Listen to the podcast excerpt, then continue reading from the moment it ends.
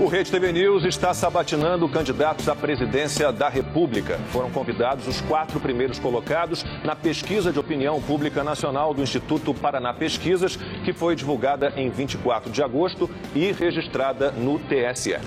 E hoje nós vamos entrevistar o candidato Ciro Gomes, do PDT. Candidato, muito obrigada pela presença aqui na nossa sabatina. A gente vai começar falando de auxílio. No seu plano de governo, a proposta de mil reais para auxiliar essas famílias mais pobres. Gostaria de saber de onde vem, né, já que a gente tem um teto hoje de 600 reais, que já é complicado. Como vai ser feito esse programa? Me permita cumprimentá-la, Érica Lacombe, a todos os espectadores da nossa, da nossa rede TV News. Veja, essa é a pergunta. Na verdade, eu não estou propondo um auxílio. Já desde de 2018, numa candidatura à presidência da República, eu proponho um novo modelo previdenciário. E a ideia é de que o programa de renda mínima de cidadania, que eu dei o nome Eduardo Suplicy, em homenagem a um, a um cidadão que a vida inteira lutou por isso, embora não seja do meu partido, é transformar a renda mínima de cidadania num direito previdenciário, portanto, com status constitucional, uma das três pernas do modelo previdenciário que eu propus. E, a, e aqui é muito simples de explicar a, o, o financiamento por uma circunstância prática. Como é um direito previdenciário, eu vou somar o BPC, que, é, enfim, hoje gasta aí uns 150 milhões, bilhões, bilhões. Né? Vou, vou, somar o seguro-desemprego, aposentadoria rural, o Auxílio Brasil, que era o Bolsa Família, e para completar o programa, que são 379 bilhões de reais por ano, eu preciso mais 80 bilhões. Eu estou propondo um imposto sobre grandes fortunas na pessoa física, com uma alíquota muito moderada, de 0,5% a 1,5%, apenas e tão somente nos patrimônios na pessoa física superiores a 20 milhões de reais. Então, quem tiver patrimônio abaixo de 20 milhões de reais não vai, não vai ser elegível para esse imposto sobre grandes fortunas. Só quem tiver na pessoa física, não é na empresa, o patrimônio igual ou superior a 20 milhões. Com isso, eu alcanço apenas 58 mil contribuintes, acho os 80 bilhões que preciso para fechar os 380 bilhões do programa e ele vira um programa previdenciário. Portanto, independentemente de Partido Azul, PT, Bolsonaro, vai ser um direito previdenciário como a aposentadoria. A taxação eh, sobre grandes fortunas, ela é é, não sei se é o seu modelo, mas ela existe hoje em apenas três países desenvolvidos. Né? É, é, então, de que maneira funcionaria? Não, não, não, provocaria uma evasão de divisas? E aí eu, eu vou fazer a pergunta do nosso roteiro e o senhor pode incluir a resposta a essa da taxação de grandes fortunas. Se o senhor for eleito, quem comanda o seu Ministério da Economia, quem deve ser o comandante do Ministério da Economia? O senhor já tem alguns nomes. E qual seria a linha econômica, né? pensando na taxação de grandes fortunas, por exemplo? Qual seria a linha? A minha proposta não tem similar em nenhum lugar do mundo. Ela, ela é uma proposta que tem a ver com a concentração de renda brasileira que não tem nada parecido no planeta Terra. Como eu lhe disse, se eu alcançar apenas na pessoa física patrimônios superiores a 20 milhões de reais, num país de 212 milhões de habitantes, eu acho 58 mil contribuintes. Não existe nada disso no mundo. Esse nível de concentração de renda é que exige que o Brasil, para abolir a miséria que hoje impõe fome a 33 milhões de pessoas e subnutrição a 125 milhões de pessoas, não é nada que eu queira perseguir ninguém, nem tenho nada contra rico. Eu apenas preciso pedir que os ricos compreendam que o Brasil não pode mais adiar uma ação que, é, que, que revogue a miséria, que revogue a pobreza de massa, porque com 58 mil contribuintes apenas, cada um super rico no Brasil vai me permitir financiar a eliminação da pobreza, ou seja, 471 reais de renda por cabeça no domicílio para 871 brasileiros. Isso não custa nada. Agora vamos lá, quando se criou o imposto sobre grandes fortunas na França, que o Bolsonaro e o Lula juntinhos, iguaizinhos, com a mesma concepção, denunciam, não havia ainda a região do euro. Você sabe que se você sai da França para Luxemburgo a pé, então a alíquota era muito alta. Eu estou propondo uma alíquota que, só para você ter uma ideia, para alguém tirar a fuga de capital, precisa converter real em dólar. Nessa operação, a pessoa paga 0,38 de IOF. Basta que eu calibre o IOF de 0,38 para 0,51, pagar 0,50 de alíquota é mais barato e mais simples. Em relação ao Ministério da Economia, quem seria o nome para comandar esse ministério tão importante? Veja, eu não sei ainda é, quem serão as pessoas. Eu posso dar ao mercado dois nomes, e eu faço isso por seu intermédio, que vão balizar concretamente o que é que eu penso em matéria de desenvolvimento econômico e de finanças públicas. Mauro Benevides Filho, PhD em Vanderbilt, nos Estados Unidos, hoje deputado federal, ex-secretário de Fazenda do Ceará, que é um absoluta extraordinário camarada, ninguém entende mais do que ele de finanças públicas, e o professor Nelson Marconi, ligado ao novo desenvolvimentismo da Fundação Getúlio Vargas em São Paulo. Ah, eu acho que foi o único repórter que conseguiu extrair isso de Não, mim. Eu acho ótimo. Então, a, a linha econômica seria a, a que eles defendem. Sim. Ciro, uh, sobre a política tributária, no cenário que a gente enfrenta hoje para o Brasil, qual seria o mundo dos sonhos, assim, a política de a primeira grande tarefa, ideal? Per, perdão, Érica, eu lhe interrompi. É, a primeira grande tarefa é consertar as finanças públicas. Se nós não consertarmos as contas do governo, não há como a gente acabar com a maior perversão que existe no Brasil há muitas décadas, que é para impormos à nossa economia e às famílias brasileiras a maior taxa de juros do mundo. Há 30 anos o Brasil vive isso e o país está há 11 anos sem crescer nada.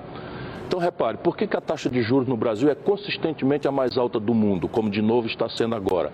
Porque o Estado brasileiro, desequilibrado, virou um grande tomador de dinheiro. Então, se você tem uma grande voraz boca pedindo não é, dinheiro, o preço do dinheiro, que é o juro, vai subir. Então, para eu consertar o juro de forma séria, eu tenho que tirar o cartel, botando o Banco do Brasil e a Caixa Econômica para competir, saindo do combinemos que eles estão hoje juntos, mas eu tenho que tirar o Estado do mercado tomador.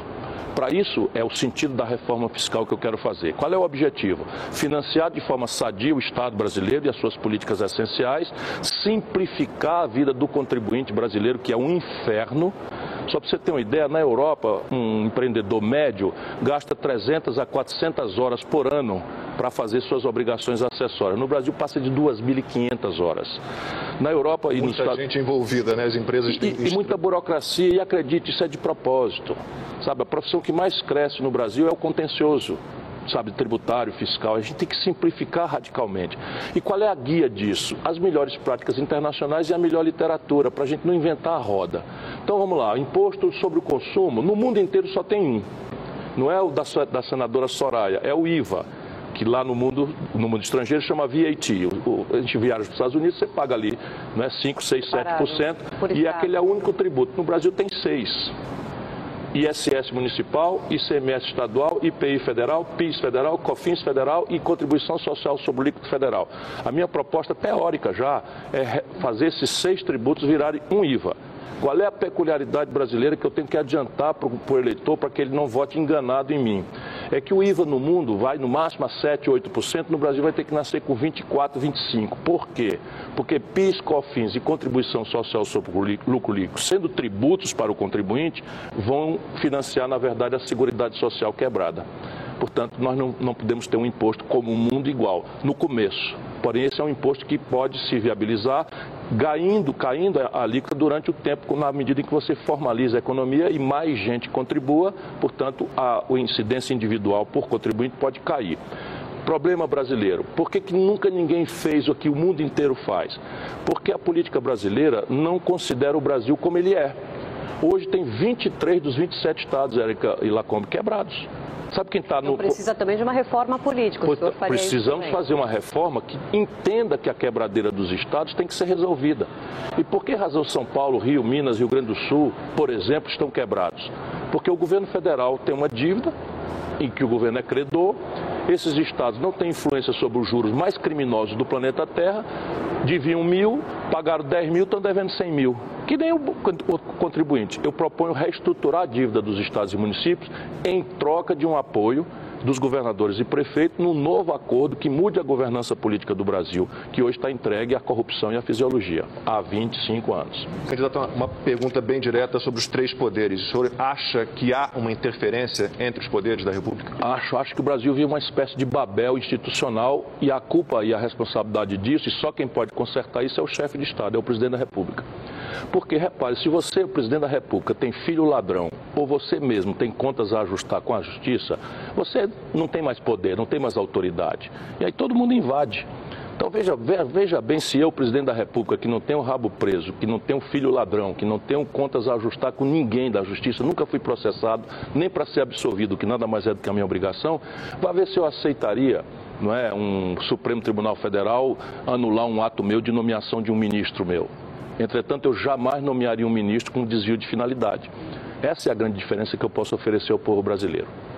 Dá para resistir, então, a, a, a desmandos, a, a, interferência? Sabe, se você, não tem, se você não tem medo, você tem a obrigação de cumprir o seu juramento. Quando a gente toma posse, a gente bota a mão aqui e jura sobre a Constituição, pedindo a Deus que abençoe, não é bem a tradição brasileira, mas é a minha, que sou cristão, eu juro defender e fazer cumprir a Constituição. Portanto, é tarefa do chefe de Estado fazer os outros poderes cumprir a sua obrigação constitucional também. E quem invadir está extrapolando. Quem tem autoridade põe um limite. É assim que se organiza a divisão de poderes na teoria. Conversei com o seu colega lá na, lá na, na, na, na, na CNN recentemente, com o William Vac, sobre isso. Montesquieu. o espírito das leis. Ciro, vamos falar um pouquinho de educação. A pandemia afetou diretamente muitas crianças, muitos estudantes, enfim. E a gente continua com esse problema que já vem de muito tempo. No seu plano de governo, por exemplo, tem uma meta de educação para o Brasil estar entre os primeiros do mundo, entre os 10 primeiros em 15 anos. No entanto, o senhor pretende uma gestão apenas como presidente se for eleito.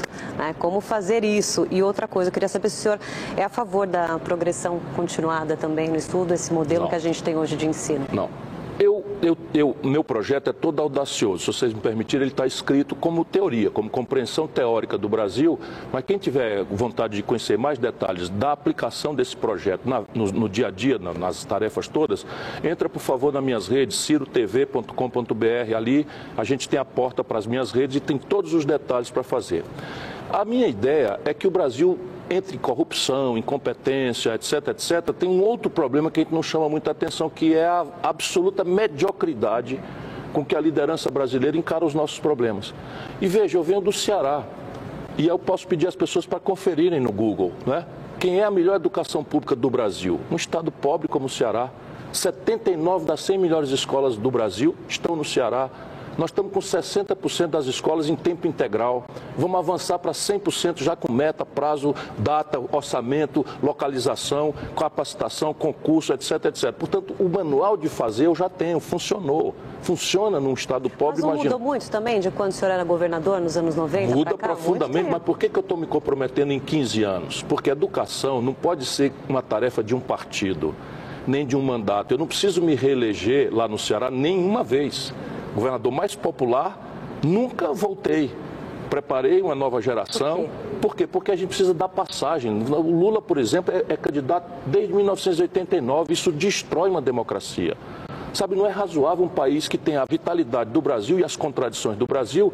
Desde 89, quando tem eleição direta, só tem um homem no Brasil sabe, com todas as contradições morais, econômicas, tragédias de conchavos vergonhosos, é o Lula que está hoje, com 76 anos de idade, querendo de novo, com um vice que pensa o oposto dele. Então, a política ela tem que ser planejada estrategicamente e as pessoas vão eleger.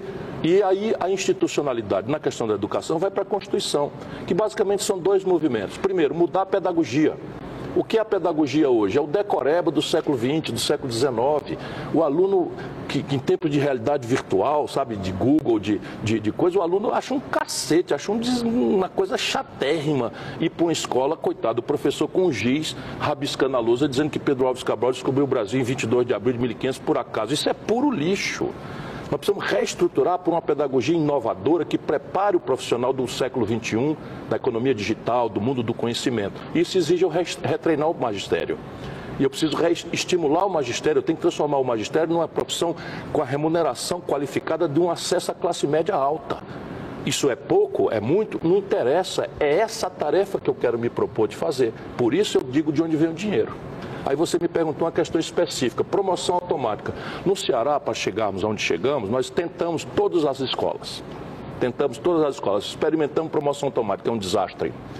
Sabe? Aprovação automática. Reprova automação. Ou, reprovação é outro desastre. O que é que nós aprendemos? Com os japoneses. Nós estamos procurando fazer, o que, é que nós aprendemos? O aluno no Ceará agora é avaliado individualmente ao longo do processo. Se ele começa a decair, antes que ele comprometa o ano, ele vai ter um, um apoio, um reforço, envolve a família, pega um segundo turno, reforço escolar, novas tecnologias, e aí nós conseguimos um êxito extraordinário, alfabetização na idade certa e eliminamos a principal causa de evasão escolar, que é a repetência. O garoto vai perdendo a idade, os coleguinhas vão chegando mais novo, ele se sente mal, envergonhado, bullying e cai fora. Não, não tem gosto de ir para a escola. Agora não, o aluno é promovido junto com os outros e aquele que fraquejou no primeiro mês já vai para um reforço é, e de maneira que chega todo mundo um ciclo, né, e não por E ano. a escola inteira é avaliada e premiada. Agora sobrou um dinheirinho lá na minha cidade, em Sobral, que é onde nós começamos a experimentar, chegamos ao 15º, 16º salário com o Fundeb que deu uma sobrinha. Não dá para fazer todo ano isso, mas é aí que está. Sobrou um dinheirinho, manda para a escola, para o professor. Candidato, sobre segurança pública, o senhor eleito, de que maneira o, senhor, o seu governo atuaria para diminuir os índices de criminalidade no Brasil? O senhor é a favor de uma lei mais severa contra bandidos? Uh, qual é a sua opinião sobre progressão de pena, saidinhas temporárias, audiência de custódia? Veja, duas questões centrais e algumas laterais que você já mencionou na inteligência da sua pergunta. A primeira questão central, eu vou encher o saco do eleitor brasileiro que me dê a sua atenção, me dê a honra, é que o Brasil hoje não tem orçamento para nada. Sabe quanto é o orçamento federal para a segurança pública? Um terço de 1%. Isso que eu estou dizendo, você pega 100 reais, tira um real, divide esse um real, 30 centavos é o que vai para é o que vai para a segurança. Isso num governo que se elegeu falando em segurança, etc, etc. Portanto, sem orçamentação, nós vamos aterrizando em coisas práticas. Por exemplo, a instituição encarregada de reprimir o contrabando, o crime organizado, a, a, a, o tráfico de armas, o, o tráfico de, de, de, de drogas, né, o crime do colarinho branco, os crimes financeiros é a Polícia Federal. Sabe qual é o efetivo? Dá vontade de eu falar baixinho, sabe? O efetivo da Polícia Federal hoje são 16 mil homens e mulheres.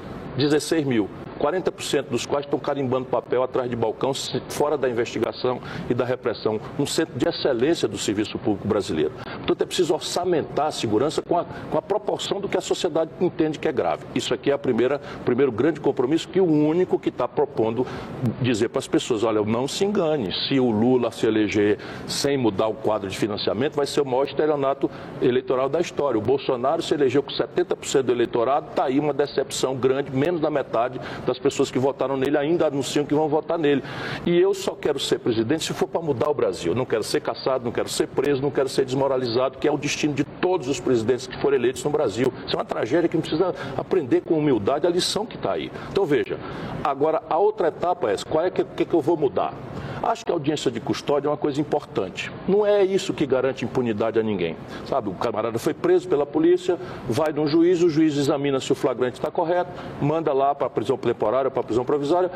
Eu, eu, compreendo que as pessoas muito angustiadas e, e, muito com a sensação de impunidade protestem contra, mas não é esse o problema. O problema do Brasil é crimes de natureza mais sofisticada, a solução é tecnologia, não é aparato. Se você olhar roubo de carga, sequestro, é, enfim, essas coisas, assalto a banco, isso tudo a tecnologia hoje tem uma ferramentaria que experimentada no Ceará, eu apresento apenas para a gente é, ter exemplo prático daquilo que eu estou falando. Funciona. Funciona mesmo, sabe? Câmeras, é, reconhecimento facial são as obviedades. Mas a outra parte explodiu no Brasil como uma realidade e não se mexeu numa instituição Lacombe. Foi durante a governança do PT que se sediou na periferia do Brasil as facções criminosas.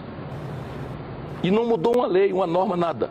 E aí temos um problema. Se espera que quem vai enfrentar a facção criminosa seja um policial local, isso não tem nenhuma chance de acontecer, salvo um herói ou outro que existe. Por quê? Porque ele é um trabalhador.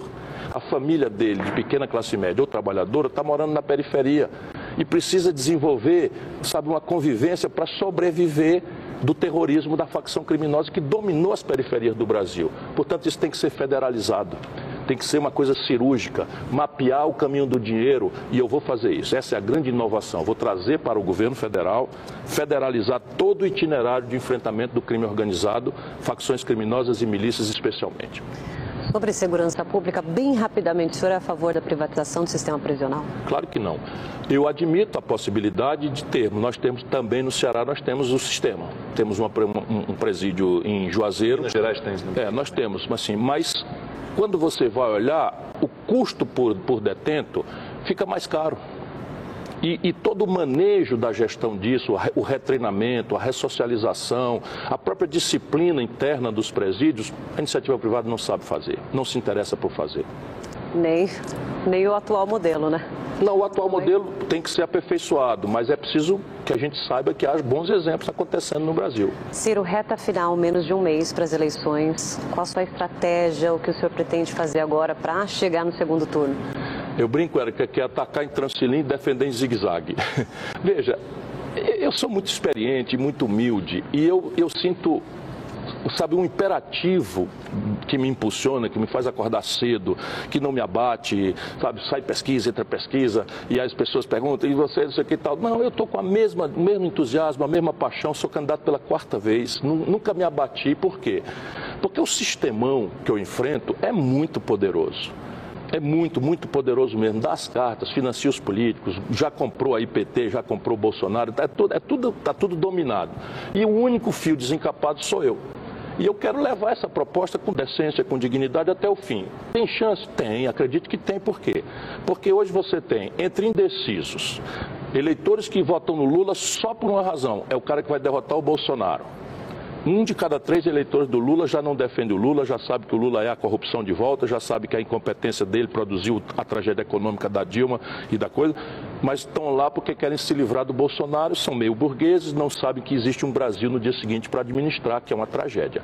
Mas um de cada três eleitores do Bolsonaro também já não gostam do Bolsonaro, estão votando no Lula porque não querem, estão votando no Bolsonaro porque não querem o Lula e o PT de volta corretamente, porque tem a lembrança do que a tragédia que aconteceu no Brasil. Ora, entre indecisos e eleitores frouxos do Lula e do Bolsonaro é a maioria.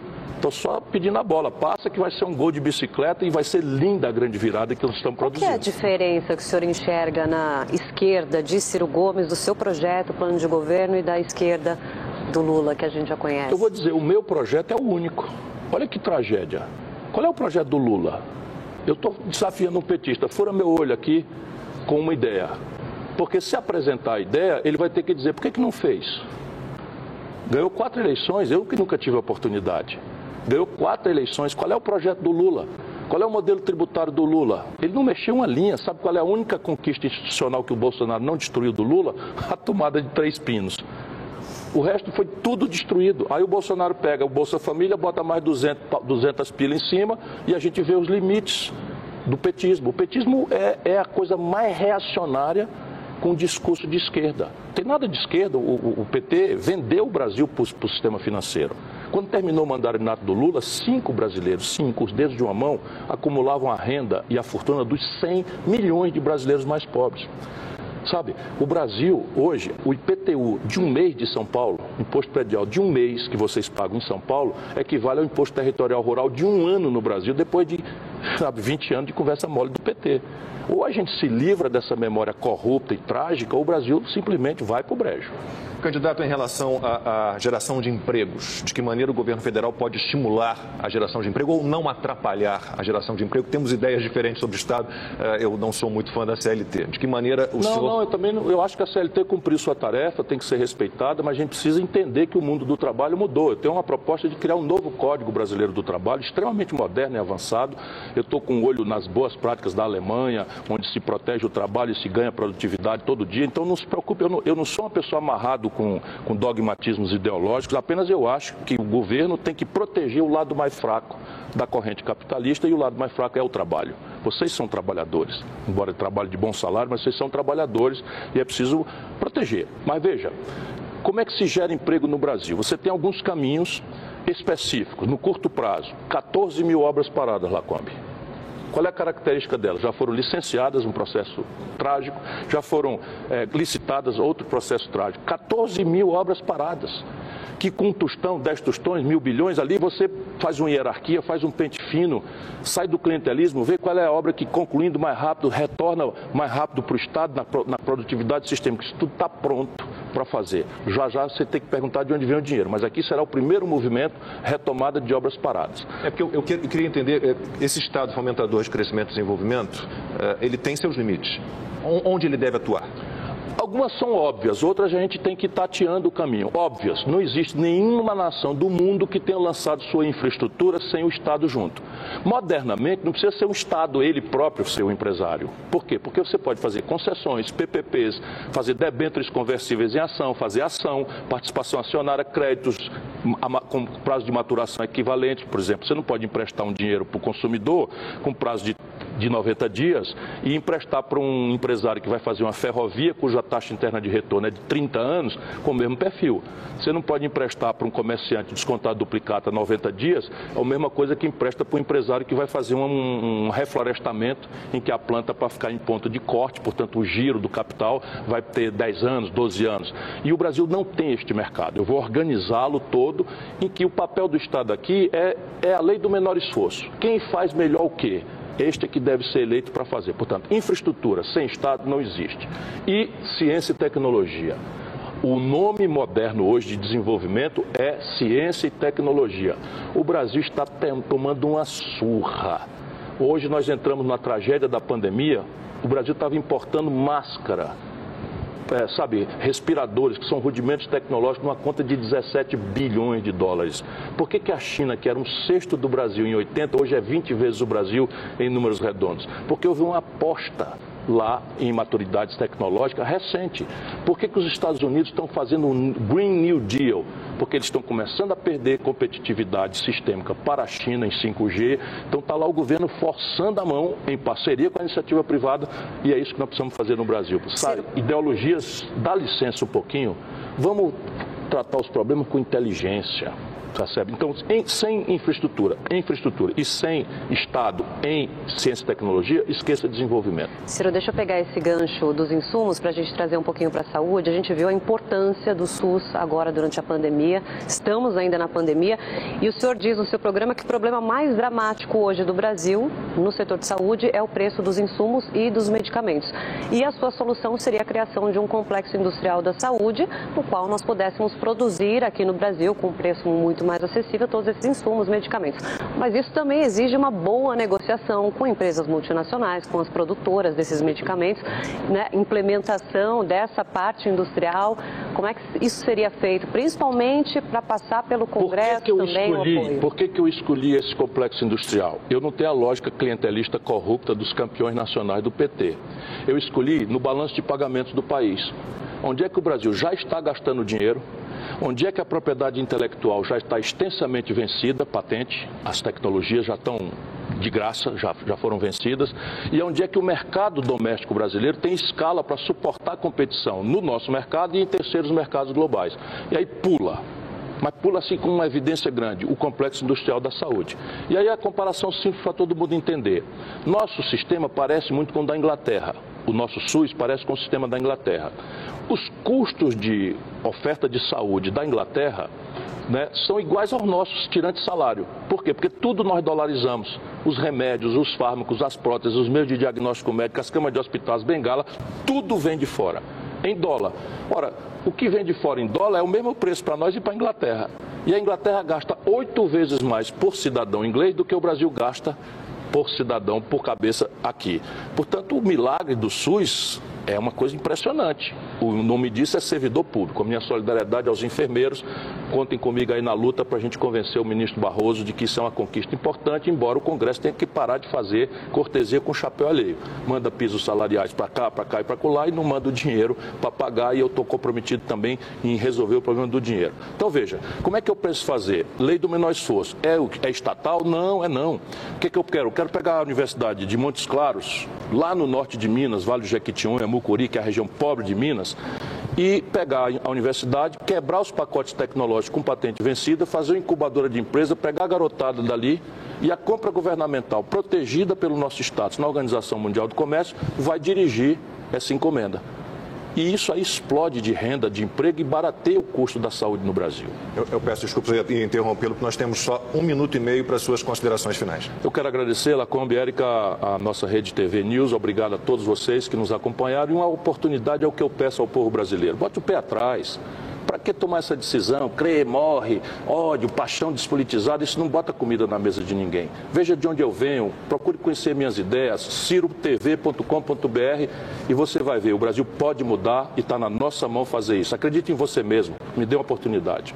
Candidato, muitíssimo obrigado pela sua participação aqui no Rede TV News. Boa sorte para o senhor. Obrigado.